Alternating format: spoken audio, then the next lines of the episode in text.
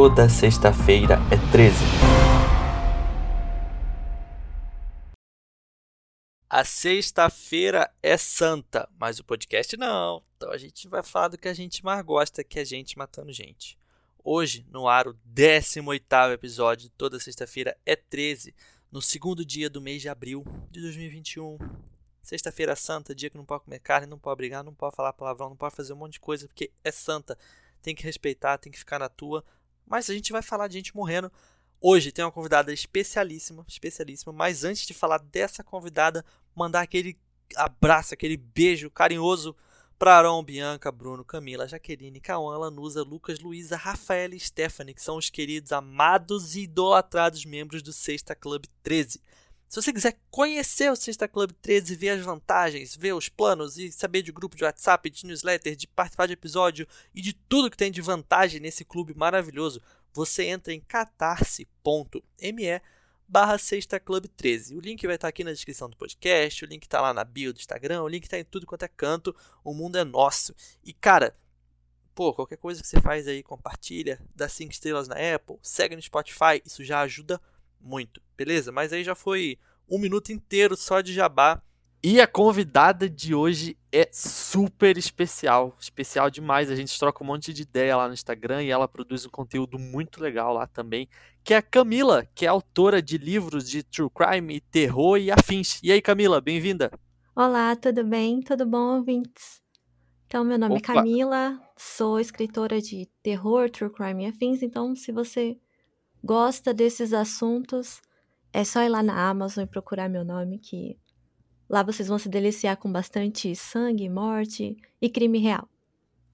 Pô, é disso que a galera gosta.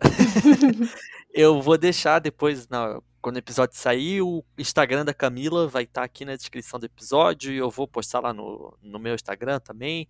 Então, vocês vão até o Instagram dela e achem ela lá, que é muito massa o conteúdo que ela produz. Ela tá para lançar um livro novo, né, Camila? E no final Isso. você pode dar um spoiler. Pode deixar.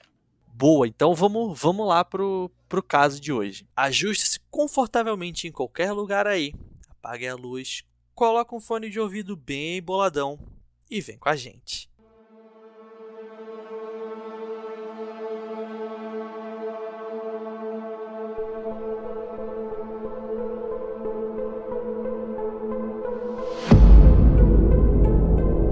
Era uma segunda-feira de inverno, dia 17 de agosto de 1987, quando a empregada doméstica chega para trabalhar. No edifício Alice, na Rua do Rocio, no, da Vila, no bairro da Vila Olímpia, zona oeste de São Paulo, onde morava o psiquiatra Antônio Carlos de Giacomo. Nascido em Santos, o médico era formado pela Escola Paulista de Medicina e trabalhava no Hospital do Servidor Público. Naquela manhã de segunda, quando a moça chegou para trabalhar, encontrou um cenário de horror.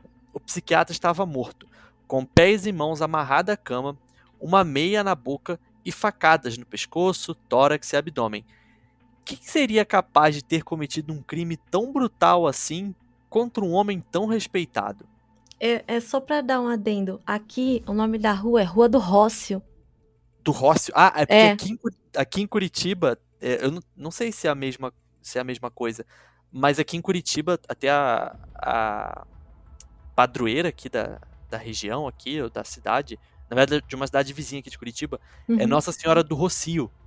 Por isso que eu pensei que fosse a mesma coisa, mas ok. Não, não tem, não tem muito a ver. É ah, Rua do Rócio. Boa. Rua do Rócio, edifício Alice, no bairro Vila Olímpia. Eu não conheço esse bairro, não sei se é um bairro bom. Camila, Maravilhoso. É maravilhoso, caríssimo o metro quadrado dele, então nem se fala. Ué, o cara era médico, tinha grana, né? Muito para morar ali, tem que ter bastante dinheiro. Massa. E aqui em São Paulo tem um museu de arte bem famoso, né? Que ele se chama MASP, né? Mas ele é o Museu de Arte de São Paulo, Assis Chateaubriand. É, perto desse, desse MASP tem um parque do Trianon ali. É um parque enorme, enorme mesmo. Eu ia ali depois do meu estágio, sempre quando eu ia pro fórum, para almoçar ali, porque era muito, muito cheio de gente passeando, brincando com os animais, e ali de dia é muito tranquilo, né? Mas lá nos anos 80, né, esse lugar era conhecido mais como um point de prostituição masculina. Né? Não tem indício se ali também tinha prostituição feminina, mas era especificamente a prostituição masculina ali. Esse, esse parque é tipo. É só um monte de área verde, assim? Ou ele tem coisas, tipo brinquedo, essas coisas assim? Tipo, não, brinquedo aquelas é... academias ao ar livre? Não, até porque ali não pode ter, né? Aham. Ali, como é é uma área mais comercial, né? Tem muitos pontos é, de fórum ali. Tudo que você quer ver do ramo do direito, ramo empresarial, tá tudo ali. Então, ali não é um lugar específico para entretenimento, né? Tem os museus no entorno dele, tem mais de um, além do MASP, né? Mas aquele Parque do Trianon tem uma casa bem pequena, onde é feita algumas exposições de artesanato. Tem, tem uma pequena feira dentro do parque, só para algum artesanato ou outro, não pode ter muita aglomeração ali, não. Fica circulando guarda municipal ali, mas assim, o que é um pouco perigoso é porque às vezes rola um acampamento, né, de moradores de rua. Então sempre fica umas três, quatro barraquinhas do lado de fora do, do parque, né? Mas do lado de dentro não fica. De dia é bem tranquilo por conta da questão da polícia, né? À noite, como eu não costumo andar muito ali, eu já não sei te dizer. Mas a, todo mundo passa por ali dentro do parque para passear ou para tirar foto, porque é muito lindo. Né? Tem algumas árvores ali que são raras, tem muita plantação, mas assim, ali é bem controlado. Ah, entendi. É, e entre os anos de 1986 e 1989, esse parque não, não teve uma fama muito boa, né? É porque uma série de misteriosos assassinatos começou a assustar a cidade de São Paulo, e entre essas vítimas estavam um decorador, um psiquiatra, como eu falei ainda há pouco, um diretor de teatro, um professor. E o que essas vítimas elas tinham em comum, né? Eram homens que tinham entre 30 e 66 anos, viviam sozinhos, eram independentes financeiramente e homossexuais. Nem todos eram assumidos, a gente vai falar sobre isso no futuro, mas eles tinham essas características em comum e era bem e essa característica dele viver sozinho é bem importante para o decorrer da história. E outra coisa que infelizmente eles tinham em comum é que eles foram assassinados de forma brutal com métodos que levaram a polícia a acreditar na existência de um serial killer. E aí foi como a galera adora dar nome para criminoso, foi questão de tempo para que o assassino começasse a ser chamado de maníaco do Trianon ou tarado do Trianon, mas acho que o nome que pegou mais foi o de maníaco. Então, é, nessa época, né, a polícia de São Paulo, ela tinha umas condições bem precárias, né? Na, no, na questão de tecnologia, o governo ele não tinha tanto acesso como nos Estados Unidos. Para você ter uma ideia, Aqui no Brasil só chegou o exame de DNA em 1994, lá no Distrito Federal. Então, para poder pegar alguns criminosos, foi bem mais difícil. O trabalho foi todo da, do perito é, papiloscopista, né? Então, toda a questão de digital, é, sangue, essa parte genética foi muito utilizada, mas o DNA em si, só em 94 chegou para gente, né? É, mas o delegado Itagiba, ele fez um excelente trabalho, né? Mesmo tendo o recurso dele reduzido, ele foi imprescindível, tanto ele quanto a equipe dele, né, de polícia daqui de São Paulo. É, naquela época tinha muito preconceito, por mais que os anos 80 foi um ano bem libertador, as pessoas estavam se descobrindo, né? Algumas estavam até se assumindo é, para as outras pessoas, tanto da sua família quanto da, so da sociedade. Tinha muito preconceito, não que hoje não tenha, mas antigamente tinha muito mais. É, e quando teve essa questão dos crimes, né, é, a questão da homossexualidade, ela não era colocada em prática. Então, ninguém falava é, de na delegacia mesmo. Chegava no primeiro DP e falava, olha, eu acabei de passar por um programa, né, onde teve alguma relação sexual algum outro tipo de felação e fui assaltado ou fui agredido. Isso não existe, né? Nem hoje mesmo você vai numa delegacia e você, ocorre esses, essas lavraturas de boletim de ocorrência a respeito disso.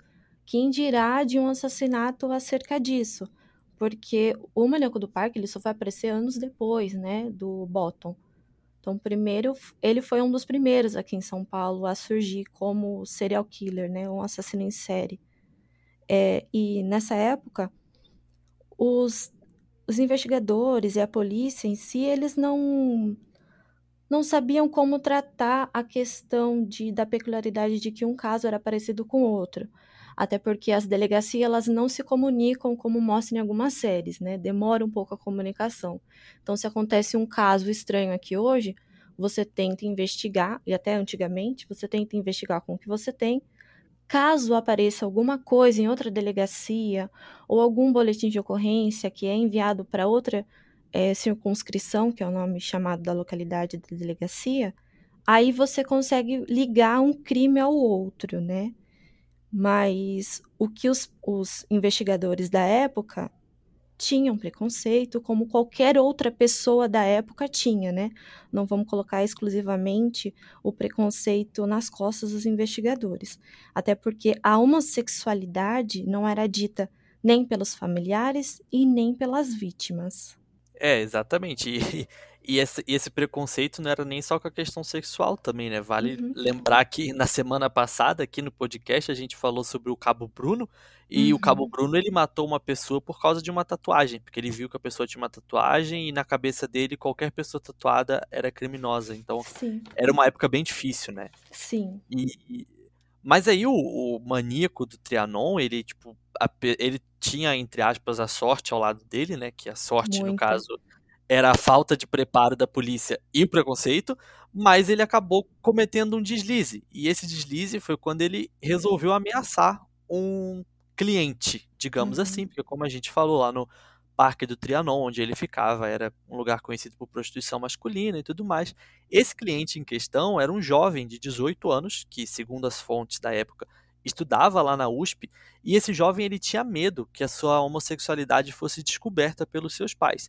E o criminoso, esperto que ele era, ele sabia disso. Então ele, ele usou essa informação ao favor dele. Ele começou a chantagear o garoto, de tipo assim, cara, se você não me der dinheiro, eu vou contar para seus pais e tudo mais, vou contar para as pessoas. Uhum. E cada vez ele pediu, começou a pedir valores mais altos, né, para esse garoto. Até que um tempo depois o garoto se cansou dessa história, se cansou de ser chantageado e resolveu denunciar para a polícia. E quando ele foi contar para a polícia, ele acabou falando da personalidade violenta que esse homem tinha e tal, instigou mais ainda a polícia a investigar, né? Porque nessa época a polícia já tinha alguns suspeitos, né, Cami? Sim. A polícia já tinha principalmente por, por conta do padrão, né? É, quem estava atacando naquela época conhecia as pessoas, até porque elas eram levadas até o seu apartamento, né? Sim, sim. É, e aí, é, de um jeito meio hollywoodiano, né? Uhum. A polícia arrumou uma emboscada para esse cara. Ele. A polícia.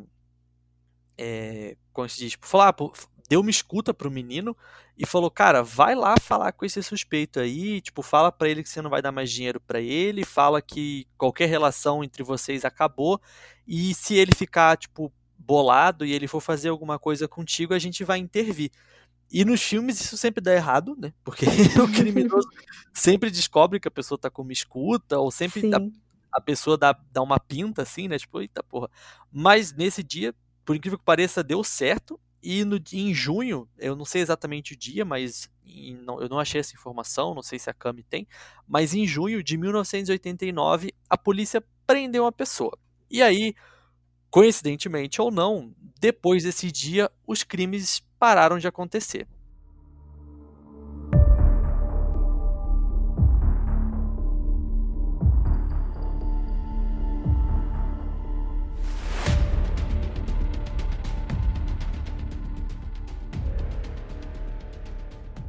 O homem que foi preso naquele dia se chamava Fortunato Bottom Neto. Na época ele estava com 26 anos. É, ele nasceu em setembro de 1963 no estado de São Paulo. E aí não, não sabe exatamente a cidade, mas a galera diz que provavelmente foi na cidade de Bebedouro. Eu, é perto de São Paulo isso? É, mas é um pouquinho afastado. Não é região metropolitana, tipo Embu, assim? Hum, olha, não sei de cabeça, Bebedouro. Eu nunca fui para lá, não conheço. Eu só pesquisei mesmo por conta do, do Fortunato. Aham, uhum. boa. É, então, mas aí a galera é, estima que ele tenha nascido lá, porque Sim. parece que no depoimento ele falou que nasceu em São Paulo, mas é meio confuso, assim.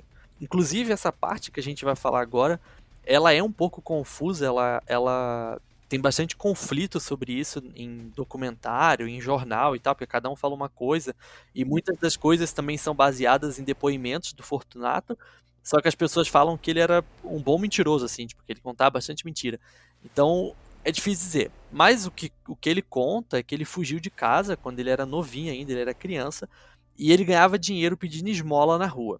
Quando ele tinha ali mais ou menos uns 8, 9 anos de idade, ele foi estuprado por um caminhoneiro. E a partir desse momento, ele passou a nutrir uma raiva muito grande por homens e por pessoas que eram fisicamente mais fortes do que ele. No entanto, como eu falei, não, não tem certeza disso disso tudo. A gente é meio nebuloso ainda. Porque algumas fontes dizem que, que ele fugiu de casa quando ele era criança, mas aí outras fontes dizem que ele foi criado por uma mãe religiosa e um pai conservador, e ele só teria fugido de casa porque ele era homossexual. É, o único consenso meio que existe nisso tudo é que o Fortunato ele tinha alguns problemas cognitivos, assim. Parece que ele só começou a falar aos 5 anos de idade, o que, tipo, tá bem atrasado, assim. E ele entrou na escola, tipo, lá no no primário, assim, só com 9 anos. E depois, logo depois ele fugiu, parece que ele foi pra FEBEM também, não teve um negócio desse? Sim, teve sim. Inclusive, ele dizia, né, que morava na nasceu na capital de São Paulo, sempre viveu na capital, mas não era verdade, né? Ele realmente nasceu em Bebedouro, a infância dele foi em Bebedouro. Ele só foi para a capital porque ele achava que lá era o lugar de sucesso, então ele tinha que ficar no meio do sucesso, né? E o Bottom, ele tinha essa mãe religiosa, o pai dele era muito conservador, muito machista, e ele não, não fugiu de casa por ele ser homossexual. Ele fugiu de casa porque ele era uma criança que ele não conseguia é, se concentrar, ele não conseguia, não conseguia ficar dentro de casa. Então ele tinha que sair para a rua. Ele não tinha hora, não tinha dia, ele vivia na rua. E os pais acabaram deixando de lado, porque não aguentava mais segurar a criança que sempre ia fugir. Essa era a mentalidade deles. E aos oito anos ele foi estuprado, sim, por um caminhoneiro. Inclusive, ele estava é, tentando vender alguma coisa, pedir esmola, e foi quando esse caminhoneiro o abordou para levar ele a, até um, um, banheiro, parece que era da de um posto de gasolina, e amarrou ele no banheiro. Então, isso ele vive isso depois nos crimes, né? A questão de amarrar, de, sub, de de você manter a vítima submissa a você. Né? Então ele gravou aquilo na mente dele de tal forma que ele impetrou isso depois, né? Foi um trauma muito grande. E ele realmente tinha problema cognitivo aos cinco anos, ele não sabia ler, ele não sabia nada. Ele só sabia, só sabia a malandragem né, das ruas. E com nove anos ele já estava na FEBEM né, que hoje em dia é conhecida como Fundação Casa. E lá ele teve contato com os estudos, não só com os estudos também. Lá ele teve outras relações sexuais, outra violência sexual. Os meninos mais velhos aproveitavam da inocência dele para subsidiá-lo e estuprá-lo também. Ou até mesmo ele usava da boa aparência dele, que ele jovem, ele era muito bonito, então usava essa aparência para justamente conseguir algo em troca, né? Porque naquela época a FEBEM ela ela era um pouquinho perigosa, né? Eram menores infratores, mas não tinha só menores infratores, tinham crianças que ficavam nas ruas.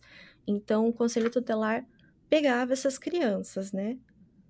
E não só o caso do Fortunato, quando ele cresceu, é toda essa questão de vida fácil, para ele foi um chamariz, porque ele não queria ter muito, como eu posso dizer, ele não queria ter muito trabalho em conseguir as coisas.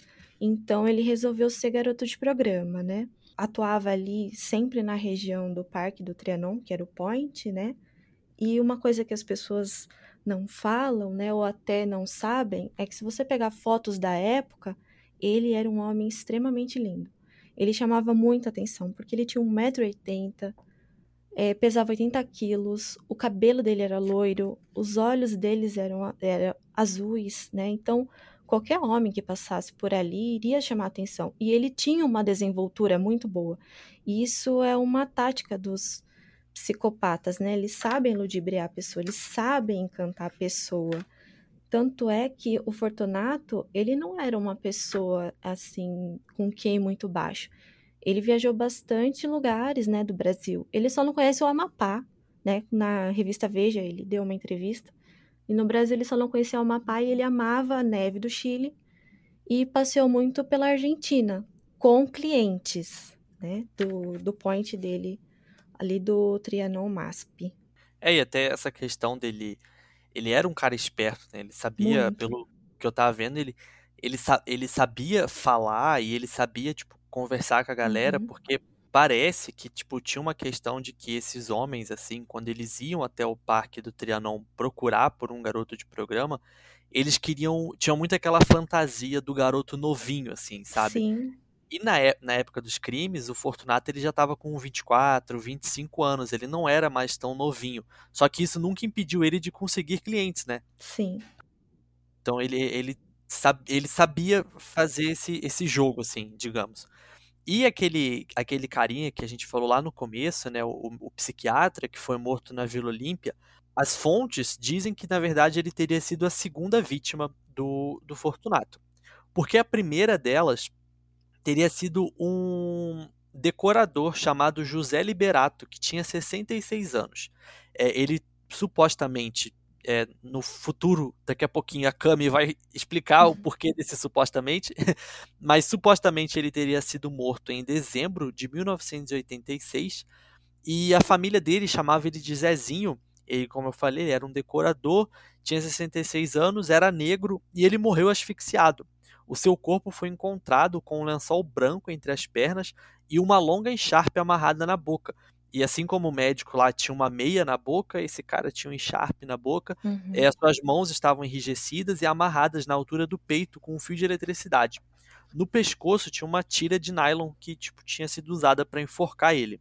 Outra possível vítima do maníaco do Trianon foi o diretor teatral Manuel Iraldo Paiva, o maneco de 37 anos que morava no edifício Malvina, na Rua da Consolação, Lá, Fortunato matou Maneco e, antes de sair do prédio, roubou uma televisão, um aparelho videocassete Panasonic, um Walkman Mitsubishi, um rádio-relógio nacional, uma máquina de escrever portátil Facet, uma bolsa de viagem da Gucci e um relógio de pulseira metálica Mondani, um talão de cheques do Bradesco e várias peças de roupas.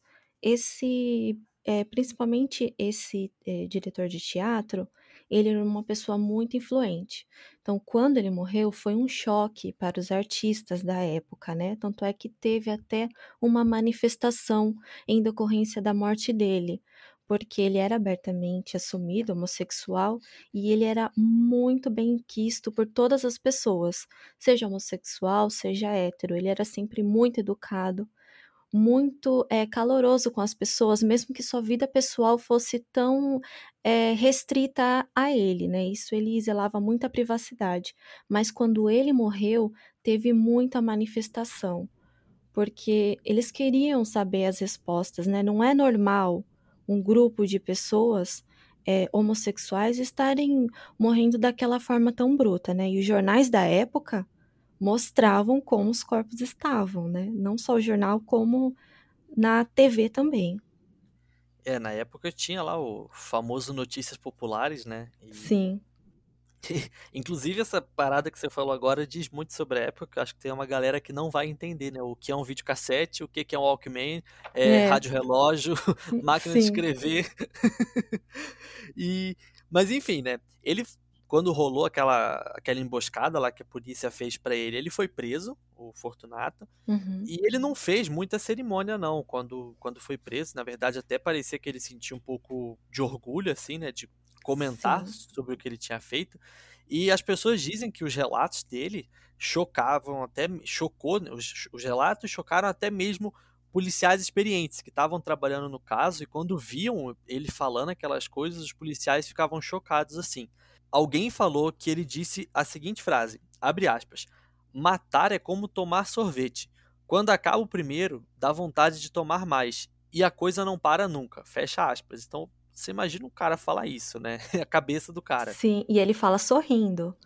Não só essa frase, mas ele tem uma outra frase que ele diz: é, o primeiro dá medo, o segundo dá sede e o terceiro dá vontade. Quando Olha você utiliza essas três hipóteses de vítimas, aí a gente utiliza lá no tribunal do júri o porquê de três, né? E outra Sim. frase dele é, é era para eu ter matado mais um monte, mas nem todos me levaram para o apartamento. Então ele esperava, né, chegar até o apartamento para ele consumar o crime. O modus operandi dele, é, como todo serial killer tem, era simples. Combinava o valor né, do programa, eles seguiam até o apartamento das vítimas. O interessante aqui é que, se você for pesquisar o pé da letra em qualquer é, parte da internet, lá vai falar que ele alcoolizava as vítimas, né? Ou que eles bebiam juntos, mas ele não bebia. Ele era usuário de drogas, mas álcool ele não bebia. Né? Então ele induzia as vítimas a beber. Tanto que o psiquiatra, né, que faleceu é, nas mãos dele, ele deu um litro de vodka, um litro de uísque e um litro de licor. Então ele fez ele beber tudo aquilo para que amainasse um pouco e ele também relaxasse, né? Porque querendo ou não, o Bottom ele ficou num nível de euforia tão grande que ele acabava entrando, né, em picos de surto, né? Então, o modus operandi dele era justamente alcoolizar suas vítimas, amarrar os tornozelos e os pulsos. Os pulsos, eles eram amarrados às costas, não era amarrado à cama, né? Era sempre amarrado às costas por conta de um fetiche que ele dizia que tinha para as vítimas, sendo que, na verdade, ele revivia o abuso dele com aquele caminhoneiro que o amarrou, né? Então, ele fazia a asfixia mecânica, né? Então ele colocava as mãos no pescoço da vítima e enforcava ela. Dependendo da força que você impetrar contra a pessoa que você vai enforcar, 10, 15 minutos ela já desmaia. Mais do que isso, você acaba matando mesmo a pessoa, né? E os golpes, né, que ele dava era com faca da cozinha mesmo, ele ia lá e escolhia a faca da cozinha, ou era uma chave de, de fenda. E quando ele saía desse surto, que ele tinha um roupante, né? Porque ele não usa a palavra surto, ele usa um outro termo. Ele dormia. Ele apagava, literalmente ele apagava. A euforia era tanta, o êxtase era tanto daquela morte, que ele apagava. Ele dormia com o corpo, ou então ele dormia onde ele aonde o corpo dele desabasse, se fosse no chão ou se fosse na cama com o corpo. E aí ele ia tomar banho. Aí tomava banho, tirava a roupa dele, né, lá no, no box do banheiro, né? Tem fotos, né? Só você, eu acho, acredito que vocês não vão conseguir ver sem ter os autos do processo, né? Como eu tive o prazer de ver. É, que eu gosto muito de ver com os meus próprios olhos, né? Principalmente tá para estudo. Sim. Então, abusei um pouco dos meus professores na época da faculdade, pegando os processos. E ele deixava o, as roupas dele, até o tênis, inclusive, ele deixava lá dentro do box do banheiro, tomava o banho, inclusive do psiquiatra, ele viu que tinha um creme de rosto, ele aproveitou, passou no rosto, usou, usava a roupa de todos, todas as vítimas, sempre, nunca ia embora com aquela roupa que ele que ele entrava, até porque estava completamente sanguentado com aqueles rompantes que ele tinha, né, impetrar a, o esfaqueamento. E depois ele comia, buscava alguma, algum objeto, porque ele tinha esse prazer de, da lembrança, de guardar. Ele, o, o, que, que ele visse, o que desse na telha, ele pegava. Nem que fosse um vaso, ele iria pegar, né? Para ter aquele objeto guardado que ele almejava. E além de roubar também, porque como a vida dele era só em extorquir pessoas dizendo que iria contar para a família que era gay, que as pessoas ficavam com medo, ele também para sobreviver, ele tinha que pegar aquelas coisas, roubar aquelas coisas e vender facilmente depois. É, e agora, para ilustrar de um jeito bem macabro tudo isso que você falou, uhum. tem uma entrevista dele que está disponível na internet. Eu não, eu esqueci agora qual é o canal que tem a entrevista, mas provavelmente foi a Record, porque a Record que gosta dessas coisas assim. Sim. É, mas tem uma entrevista que ele conta detalhadamente o que ele fez com esse médico lá da Vila Olímpia, e ele fala isso aí tudo que a Cami falou, do passar o creme no rosto e dormir, enfim, ele até conta uma história bem doida que ele faz com a faca que ele usou para matar o médico. Mas eu vou colocar aqui o áudio agora para vocês ouvirem e eu já aviso que se você é sensível, ele fala umas coisas bem pesadas, então esse áudio tem uns dois minutinhos. Se você quiser pular, não tem problema. Enfim, se liga aí no que ele falou. Tem uma historinha nessa morte do psiquiatra. Quem ouviu gostou. Quer ouvir? Eu matei o cara, você tá entendendo? Ele deitado na cama, com a mão amarrada para trás. Eu, eu matei ele de três formas. Eu fiz ele beber um litro de vodka, um litro cheinho, eu derramava num copo e ele bebia. Fiz ele beber um litro de, de vodka, um litro de uísque, um litro de licor. Tanto que no, no laudo do IML deu 8,9 graus de alcoolismo no organismo dele, vai até 10 graus, né? O, o, delegado falou que se ele não morresse das duas, dos outros, das duas outras formas, ele ia morrer por causa do álcool no organismo que não ia aguentar. Depois eu estrangulei ele, você tá entendendo? Depois ainda dei mais, mais quatro facadas. Tanto que no dia do júri, quem tava lá deu risada. Porque o juiz falou que eu dei três facadas no cara, eu falei que é mentira e que eu provava que era mentira. Ele falou, como que o senhor prova? Eu falei, eu provo, doutor, que eu dei quatro, não foi três. Aí ele ficou me olhando, né? Eu expliquei para ele. Você não vai ficar impressionada? Eu dei a facada em cima do coração dele, tá? Aí quando a faca entrou, a faca entortou. Eu tirei a faca. Nessa altura já tinha dado uma no abdômen, né? Aí eu desentortei a ponta da faca, assim, tinha entortado um pouquinho, limpei com o lençol ali para mim ver onde estava o buraco. Peguei com a lâmina, encostei a faca e bati. Em cima e foi até o cabo e eu tirei ainda de mais um no pescoço dele. Aí peguei o pulso dele para ver se ele estava morto. Falei, o cara já estava morto há mil anos. Você tá entendendo? Aí disse ele deitado na cama, eu cobri ele, você tá entendendo? Fui no banheiro, tomei banho, sabe como é que é? Ele tinha um creme eu quis inventar de passar no rosto e tal. Aí fui pra cozinha, você tá entendendo? Abri a geladeira porque me deu fome. Não a morte, mas por causa que não que eu cheguei no apartamento dele de madrugada e gente cheirou, né? Aí eu dormi um pouquinho, nessa, aquele susto que eu levei, aquele baque que eu levei, depois eu tomei um banho e me deu fome. Aí eu abri a geladeira e tinha um queijo, esse tipo de queijo fresco, né? Aí eu meio apavorado procurei a faca e não achava, né? E a faca que eu tinha matado ele estava embaixo do travesseiro. Eu fui lá, peguei a faca, pus na torneira, lavei a faca, lavei bem lavado, lógico. Aí comparti o queijo com aquela faca, pus, depois eu tava com a calça de jeans, né? Pus a faca no bolso, fui embora. Entendeu? Com essa mesma faca eu fiz tudo isso.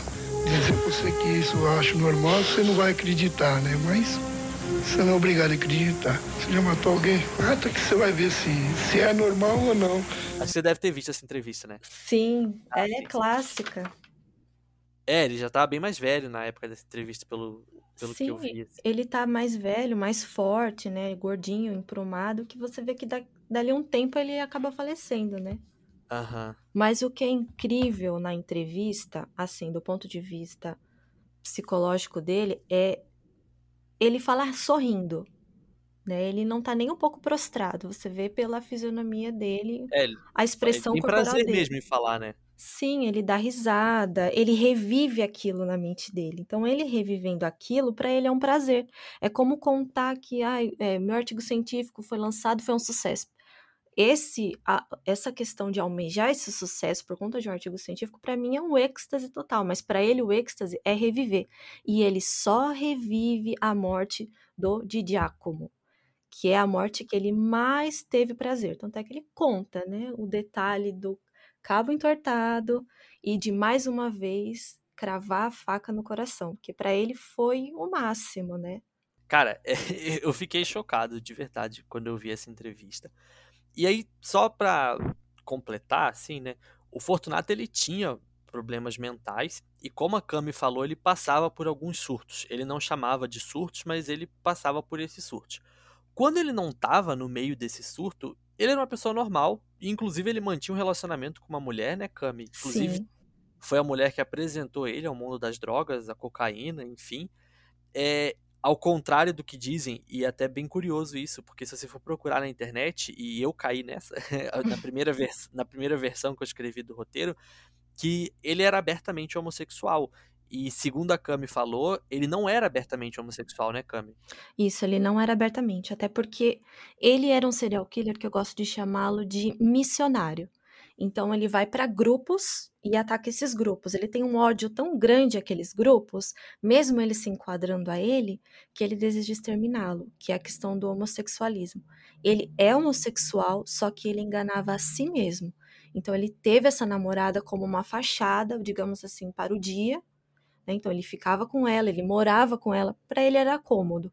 Ela quem bancava as drogas, a casa, então ele ficava com ela. À noite ele tinha os relacionamentos dele homossexuais, porque ele tinha os namorados dele da noite, assim como ele tinha os clientes. E à noite ele era abertamente homossexual, é como se ele virasse uma chave. De dia ele era um homem hétero, viciado em cocaína, e à noite ele era o famoso Michê, né, da noite. E, ah, lembrei, ele chamava de susto. Toda vez que ele ia matar alguém, ele tinha um susto e depois ele acordava, ia tomar banho e ia comer. Ele nunca chamou de surto ou de psicose, ele sempre chamou aquilo de susto. E o Guido Palomba, que foi o psiquiatra forense do caso, ele deu o laudo dele, né, dizendo que ele era um típico psicopata e ele é portador de epilepsia condutopática. Então ele é um, é um psicopata fronteiriço.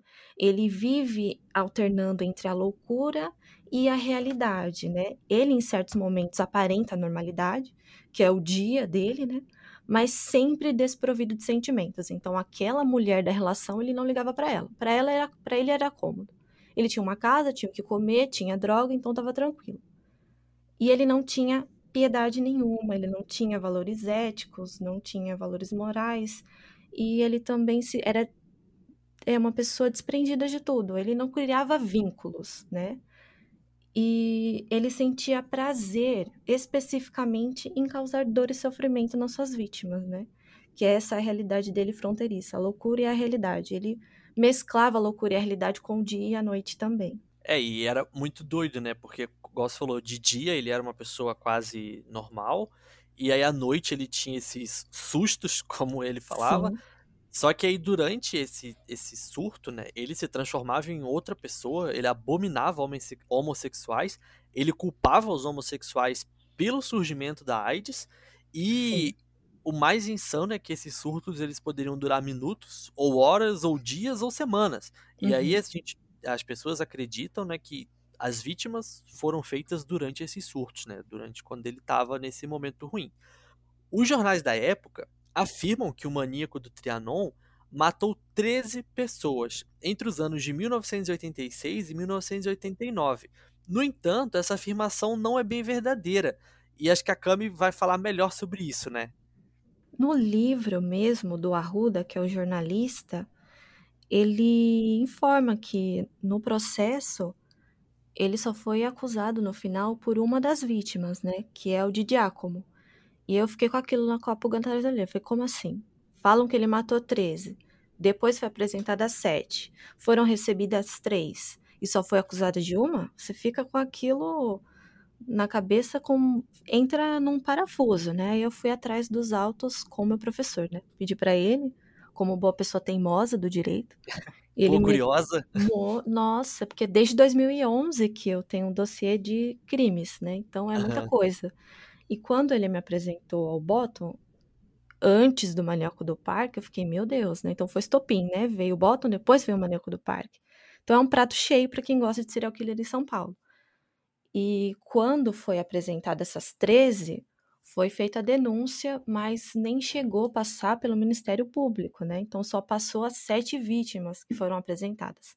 Elas foram apresentadas por conta da cena do crime. Era muito parecido, o modus operandi era extremamente parecido, mas algumas caíram por terra porque teve um caso que ele não estava amarrado, ele estava dentro da banheira, estava totalmente esfaqueado. Então esse foi eliminado logo de pronto. E alguns é, vestígios digitais se perderam no caminho também. Então ficou difícil comprovar e computar para ele. Então, não tem como você apresentar uma prova dessa que a defesa vai eliminar na hora, né? E as três vítimas que foram recebidas foi justamente do, do diretor de teatro, do decorador e do de diácono, porque foi exatamente o mesmo modus operandi. Só que a diferença é que no do, de diácono tinha muita, mas muita digital. Nos outros já não tinha. Então, assim, o do aquele rapaz, né, o senhor de 66 anos, só foi atribuído a ele por conta de um detalhe que ele passou pela FEBEM.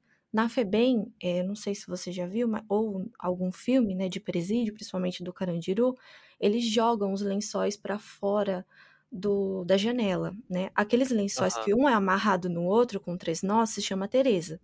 Então, quem Aham. aprendia aquilo era quem tinha passado pelo presídio. Logo, ele passou pela FEBEM, então vamos atribuí-lo a ele também. Né? Putz, vamos dar uma aí- pessoa. Tem muita gente que já passou pro presídio, né? Exatamente. Só que como ele estava ali como suspeito, várias Sim. vítimas parecidas com alguma coisa grudada na boca, né? Ou meia, porque todos eram meias, só aquele era uma encharpe na boca. Então vamos atribuir a ele, até porque naquela época ninguém falava desse fetiche de ser amarrado, de ser amordaçado. Para eles era surreal, não existia, era loucura, sendo que não é, é uma escolha de cada um ter o seu fetiche. E para eles foi fácil, né, atribuir a isso. Só que aí foi desmantelado na hora da defesa. O advogado ele fez um papel excelente nisso. Só que aí somente o Antônio Carlos de Giacomo ele foi apresentado como a única vítima, porque todo o padrão, DNA, estava tudo ali. E no dia do tribunal, rindo, né, como sempre, o Bottom ele disse que ele foi o único mesmo mas que ele queria ter matado mais. Por isso ele fala aquela frase, né? O primeiro dá medo, o segundo dá sede e o terceiro dá vontade. Então ele meio que ele diz que matou três, mas como só tem as evidências de um caso, a pena foi para ele. E a pena ela foi de oito anos. Aí todo mundo acaba querendo bater na própria cabeça porque a pena foi curta. A gente tem que levar em consideração que foi apenas uma vítima, né? O homicídio ele foi qualificado e pelo amor de Deus, é qualificado, não é duplamente qualificado. E isso é coisa de jornal falar duplamente qualificado ou triplamente, é só qualificado. Não importa a numeração de qualificadoras, né? Qualificado. E atenuantes também, né? Uma, duas, três qualificadoras ou uma, duas, três atenuantes. E o caso dele foi um homicídio qualificado, só que foi atenuado por ele ser uma pessoa semi-imputável. Né? Então, no momento do crime que ele fez, ele não sabia que aquilo podia. Ele estava naquele susto dele, né? Tava no surto. Então, ele não conseguia discernir a realidade. E quando ele passou daquele susto, surto dele, ele viu a realidade. E aí ele furtou e foi embora. Né? Então, foi diminuído e muito a pena dele para oito anos de prisão, até porque ele ficou preso lá no lá em Taubaté, né? Onde ele acabou falecendo de AIDS. Ele disse que adquiriu de uma das vítimas, mas isso não é comprovado, até porque nenhuma das vítimas foi feito o exame para comprovar se alguma delas tinha ou não, né? Mas isso é uma coisa que ele fala. Inclusive, durante o julgamento dele, ele é, tentou, como posso dizer, ele odiava tanto o Guido Palomba por ter dado o laudo psiquiátrico dele, que ele falou que ele ia sair de lá e ia matar ele. Que ele ia sair de lá Cara, e ia matar. coisa boa pra se falar no tribunal. Exatamente, falou que ia matar exatamente como ele matou o de Giacomo. Então ele entrou no tribunal do júri falando que matou o de Giacomo e saiu de lá falando que matou o de Giacomo e só. Por isso que a pena dele foi nesse, nesse valor, né? É, eu acho que assim, e aí é totalmente achismo meu.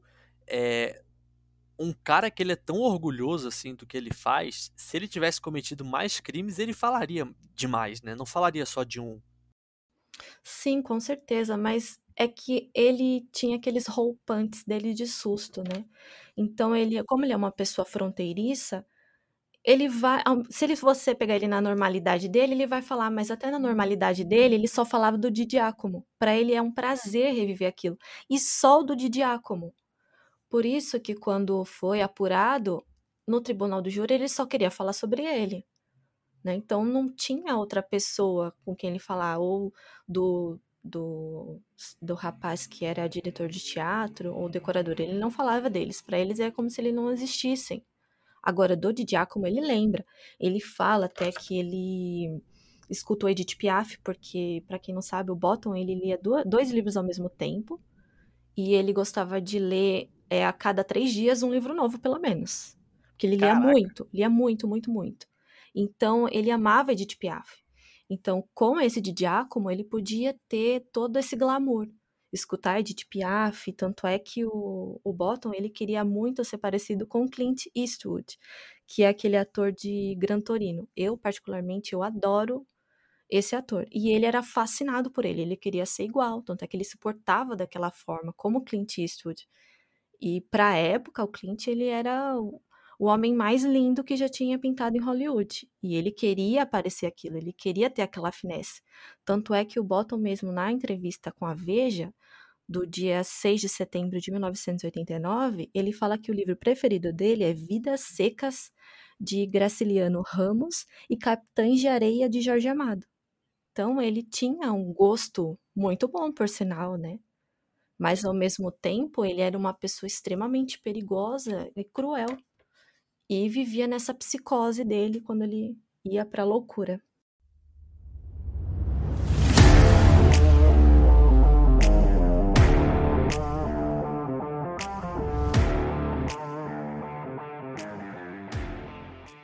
E aí, cara pálida! Você gostou desse episódio?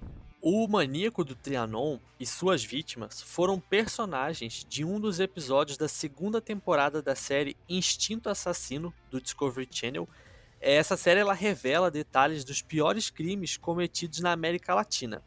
É, ele também é, foi personagem principal do livro Dias de Ira, uma história verídica de assassinatos autorizados, escrito pelo jornalista Roldão Arruda é, e aí o escritor mostra detalhes, as páginas dos inquéritos policiais, depoimentos da época, enfim, toda, toda essa parte burocrática. E nele, nesse livro, o jornalista Roldão Arruda traçou um perfil das vítimas desses crimes e chegou a entrevistar o Fortunato Bottom Neto em 1995, um pouquinho antes, dois anos antes dele morrer. E você leu esse livro, não foi, Cami? Sim, exatamente dali que eu tirei toda a informação sobre ele. Tanto o gosto musical, a aparência, o porquê da morte e o Arruda ele fala, ele só foi acusado pelo de Diácomo. Porque eu, eu não, não sei como me aprofundar na época da questão política, né? Mas o Rodão afirma que tinha muito jogo político acerca desse crime, né?